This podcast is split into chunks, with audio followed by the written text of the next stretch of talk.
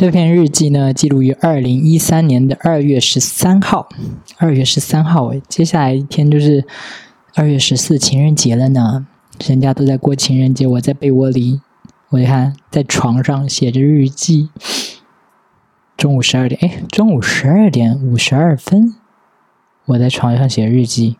大早上的，大中午的，嗯，我那个时候应该刚起床吧，就开始写日记。OK，日记的内容是。嗯，农历二十七的时候回去参加一个老妈唱诗班朋友女儿的喜酒，我才得知那个有一岁小孩的新娘比我还小。哎，我还记得这个事，就是我还记得当时去参加她婚礼的事，我还记得那个地点在哪里啊？二零一三年我才大二哎，然后比我小一岁的女孩已经当妈了。嗯，我就是觉得有点怪怪的。我并没有羡慕他，说他这么早就能拥有一个家庭，拥有婚姻，拥有小孩儿。但我记得我当时好像是有点羞耻的。我羞耻的点就是，人家比我小一岁，都已经是个一岁小孩的妈了，而我还是个处男呢。就我我那个时候没谈过恋爱，也没有做过爱，然后就觉得很羞耻。就觉得我的人生进度也太慢了，哎，可能主要就是觉得自己行情不好那样子。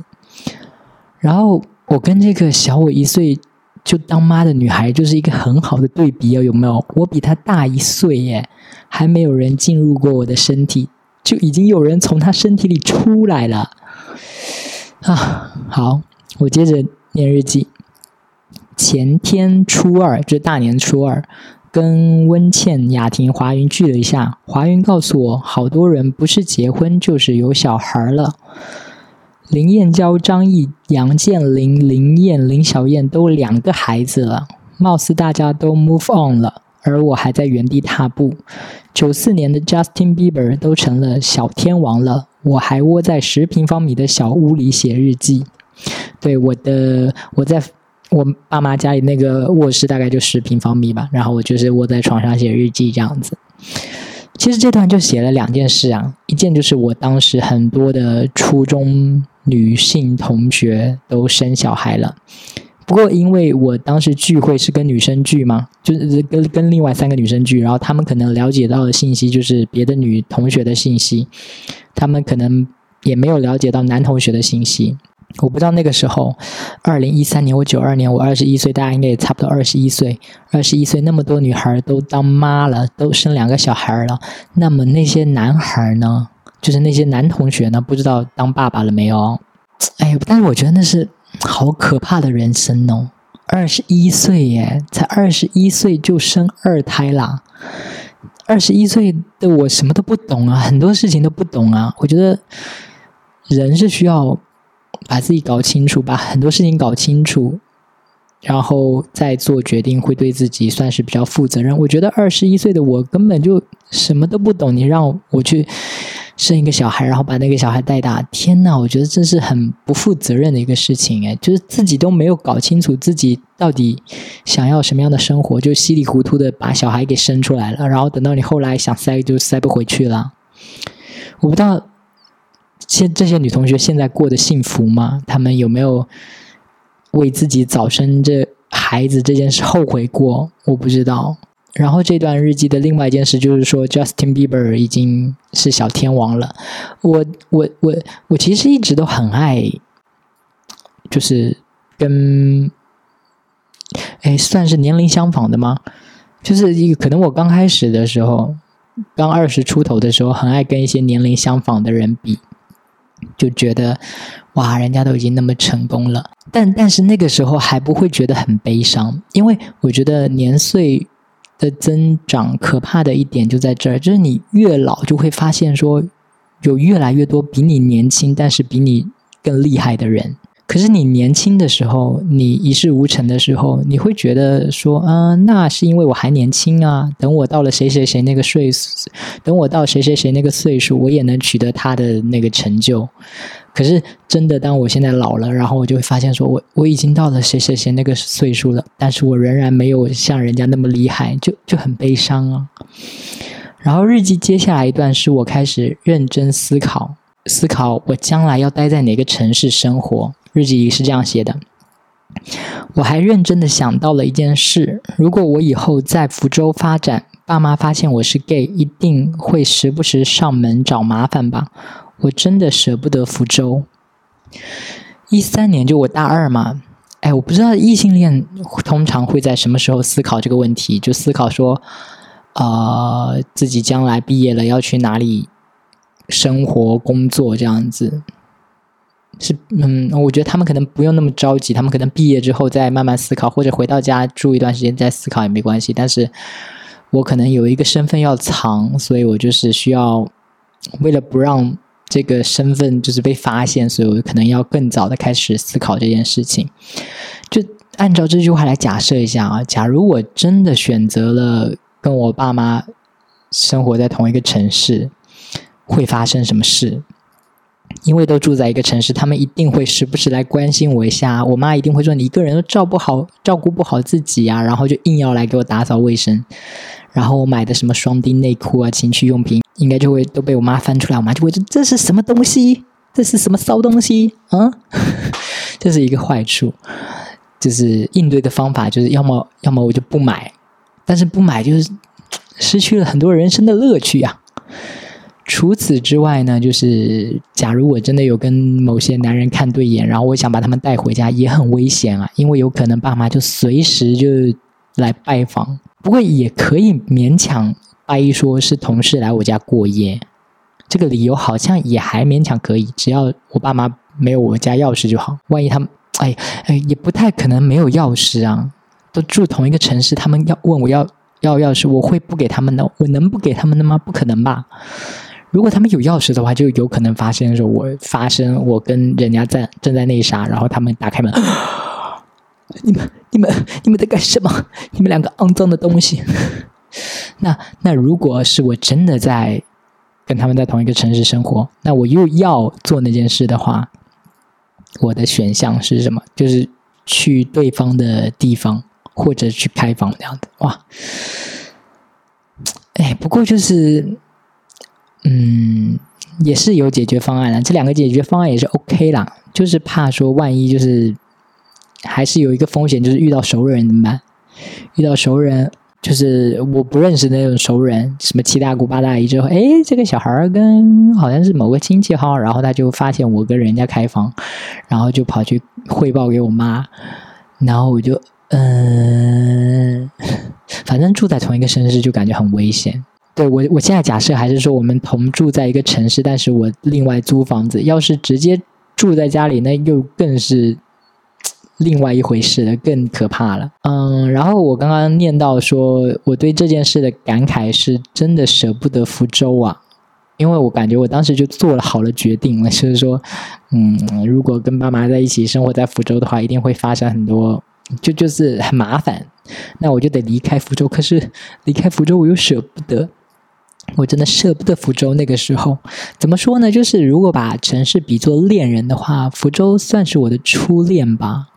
因为我小时候其实去过蛮多地方的，因为我爸妈做工地嘛，然后他们的工地会在各个省份的偏远地区展开，打个隧道、铺个路啊什么这种的。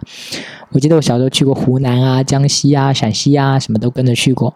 嗯，然后除了这些地方，我其实最长的初中之前最长生活的地方是在平潭，就是我老家。然后我爸妈和我外婆的房子也都在乡下嘛，所以我的活动范围就在那附近，就乡下那附近。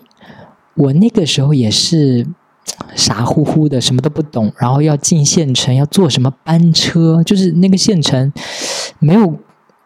嗯，公共交通没有什么公交车什么什么的，就是要坐班车，然后该坐哪个方向，该坐什么样的车，多少钱，什么我根本就不知道。就那个时候的我根本，而且即便是现在我也不知道。我记得我之前早期的播客就有分享过，我初中去县城里念书嘛。然后周末的时候，学校会有校车把我们载回家里去。然后等到快周一的时候，他们又会再把我们载到学校里来。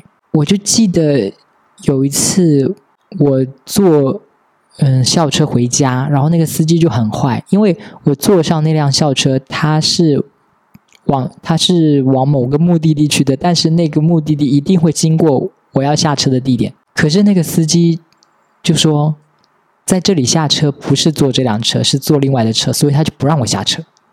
他就一直把车开到目的地，把所有人从车上都放下去了，然后等到回程的车再经过我外婆家的时候，才把我放下来。因为这种经验，总之我就是对平潭很不熟，然后我也不敢随便坐车。哎，反正那个时候坐校车就好麻烦哦，就是因为我当时又很怕我坐不上车，因为大家都排队在那个操场上嘛，然后那个可能会有老师在那边念说去。A 地的大家上车，去 B 地的大家上车，去 C 地的大家上车。但因为我外婆在的那个地方，好像基本上没有很多人会在那边呃下车，有的时候就只有我一个人下车。然后有的人就会直接跳过这个念这个地方，我也怕他们跳过，就是就是就是因为校车上面会写的是最终站嘛，然后。如果是最终站的那些同学，他们看到最终站是自己家，他们上那个车准没错，对不对？但是我住的那个地方就不是最终站，在任何车里都不是最终站，所以我就是要去一辆会经过的车，但是我又不知道老师把我们那这这个地点分配到哪辆车上面去了，所以就出现了上次那个司机说你不应该坐这辆车啊，虽然有经过，但你不应该坐这辆车什么的。但我觉得是那个司机好坏，你就放我下去能怎么样？嗯，总之那个时候就是很麻烦，就是我又害怕说他们就是觉得说啊，我那个地方没人漏漏了那个地方，然后车都开走了，我我就没上成车，又怕我坐上车，然后那个司机又说这这里我不让你下什么的。总之说了这么多，就是我对平潭不熟，然后哪里是哪里我也不知道，我坐上车又怕被人贩子卖了什么的，毕竟那个时候才小小小学、初中、初中对。后来是高中，我是在福州念的，然后毕竟福州是城市嘛，公交车什么就很方便，然后我就可以一个人去很多地方这样子。我那个时候很喜欢逛街，然后又会去逛夜市什么的，所以福州算是我第一个真正去了解的、去变得比较熟的城市。嗯，我写这篇日记的时候，我已经上大学了嘛，然后大学是在厦门。不过上大学的时候就天天待在校园里，其实对厦门也很陌生，所以福州算是我最熟悉的城市了。然后我当时在思考那个问题的时候，就觉得啊，可是我要离开这个我最熟悉的城市，所以就舍不得。然后日记接下来说。而且本来以为自己过自己没什么难的，自己过自己就是一个人过生活没什么难的。可是以后真的到年纪了，没有孩子，会不会就跟现在是个矮子一样，是个痛处？就像爸妈的婚姻一样，踩一脚就疼的要死。嗯，OK，来回答一下十年前的疑惑，就是，哎，我当年还觉得矮子是个痛处，但是现在我好像还好了，感觉。嗯，不不是很在意矮子就矮子，好像对我的生活也没没有特大特别大的影响。可能特别大的影响就是，如果我再长高一点，应该会比较容易有男有有别的 gay 喜欢我。但是现在就嗯没没没什么不多。OK，可能这个是最大的影响。嗯，还有就是自己过自己的，当时觉得自己过自己的没什么难的。其实现在看来，反正我现在三十岁嘛。自己过自己还是没有什么难的，就是一个人生活没什么难的。目前一切都很 OK，就是有的时候我会想到，如果我生病需要去住院，没有人陪我，我好可怜。这件事好像会稍微就是有点麻烦。不过呢，前段时间有个女生朋友，因为我们最近都很爱看一年一度喜剧大赛，然后我们就感情越来越好，她就主动跟我说，如果。我有需要去医院，然后需要有人陪的话，他可以陪我。然后我就啊，我说你你有需要，我也可以去陪你。就就但就蛮感动的啦，就然后也稍微安心一点，说知就知道说，如果真的发生一些什么事情的话，我可以麻烦他，然后他也愿意这样子，我会比较心安一点。然后就是没有孩子这件事，三十岁了，我三十岁了，我依然没有孩子这件事，嗯，不是痛处啊，OK 的，我现在也没有想要孩子，我可能一辈子。我我我现在觉得我大概率一辈子都不会想要小孩这样子。有小孩这件事会不会是痛处？其实是完全看那个文化。哎，就是你在乡下的话，你三十岁没有小孩，大家会觉得哇，你这个人啊很糟糕，就是低人一等，你是一个有残缺的感觉。但是你在城市里，你三十岁没小孩没什么，完全没事儿。但是我不知道等到四十岁、五十岁，是不是在中国的文化里还是会稍微有一点啊，没有小孩还是，但但我还没到那个嘛。还没到那个年纪，而且我觉得我可能四十岁、五十岁的时候，可能会在日本生活了。我觉得好像在他们的文化里就更无所谓了吧，就是别人的事，自己他们的边界感就很很强，他们就不会去管别人有没有小孩什么这件事。所以我觉得不会是同住，没有小孩这件事不会是同住，OK 的。然后我刚最后一句还损了一句我爸妈的婚姻，就觉得嗯，会不会像我爸妈的婚姻一样，踩一脚就疼的要死？唉，经历了前段时间那个我爸妈的事，我就发现他们两个真的，就我以前还是会觉得他们有一天可能要分开来的，他们是他们两个火药桶，没有办法在一起生活，他们迟早还是要分开的。然后上次闹到，然后上次都已经闹到那么厉害了，都已经开车要回去领。离婚证了，结果还没离成。然后我去打探了他们的内心，之后发现他们说实话，他们内心的还是不愿意分开的。听起来好像是一个很美好的，就是说不愿意离开彼此的感情。但实际上，我觉得真的，我我目睹他们那种状况，我就觉得完全也不会让我羡慕啊，就觉得他们两个就是。情商很低的两个人在一起生活，然后日记最后一句话是个问句：真的要做自己当个 gay 吗？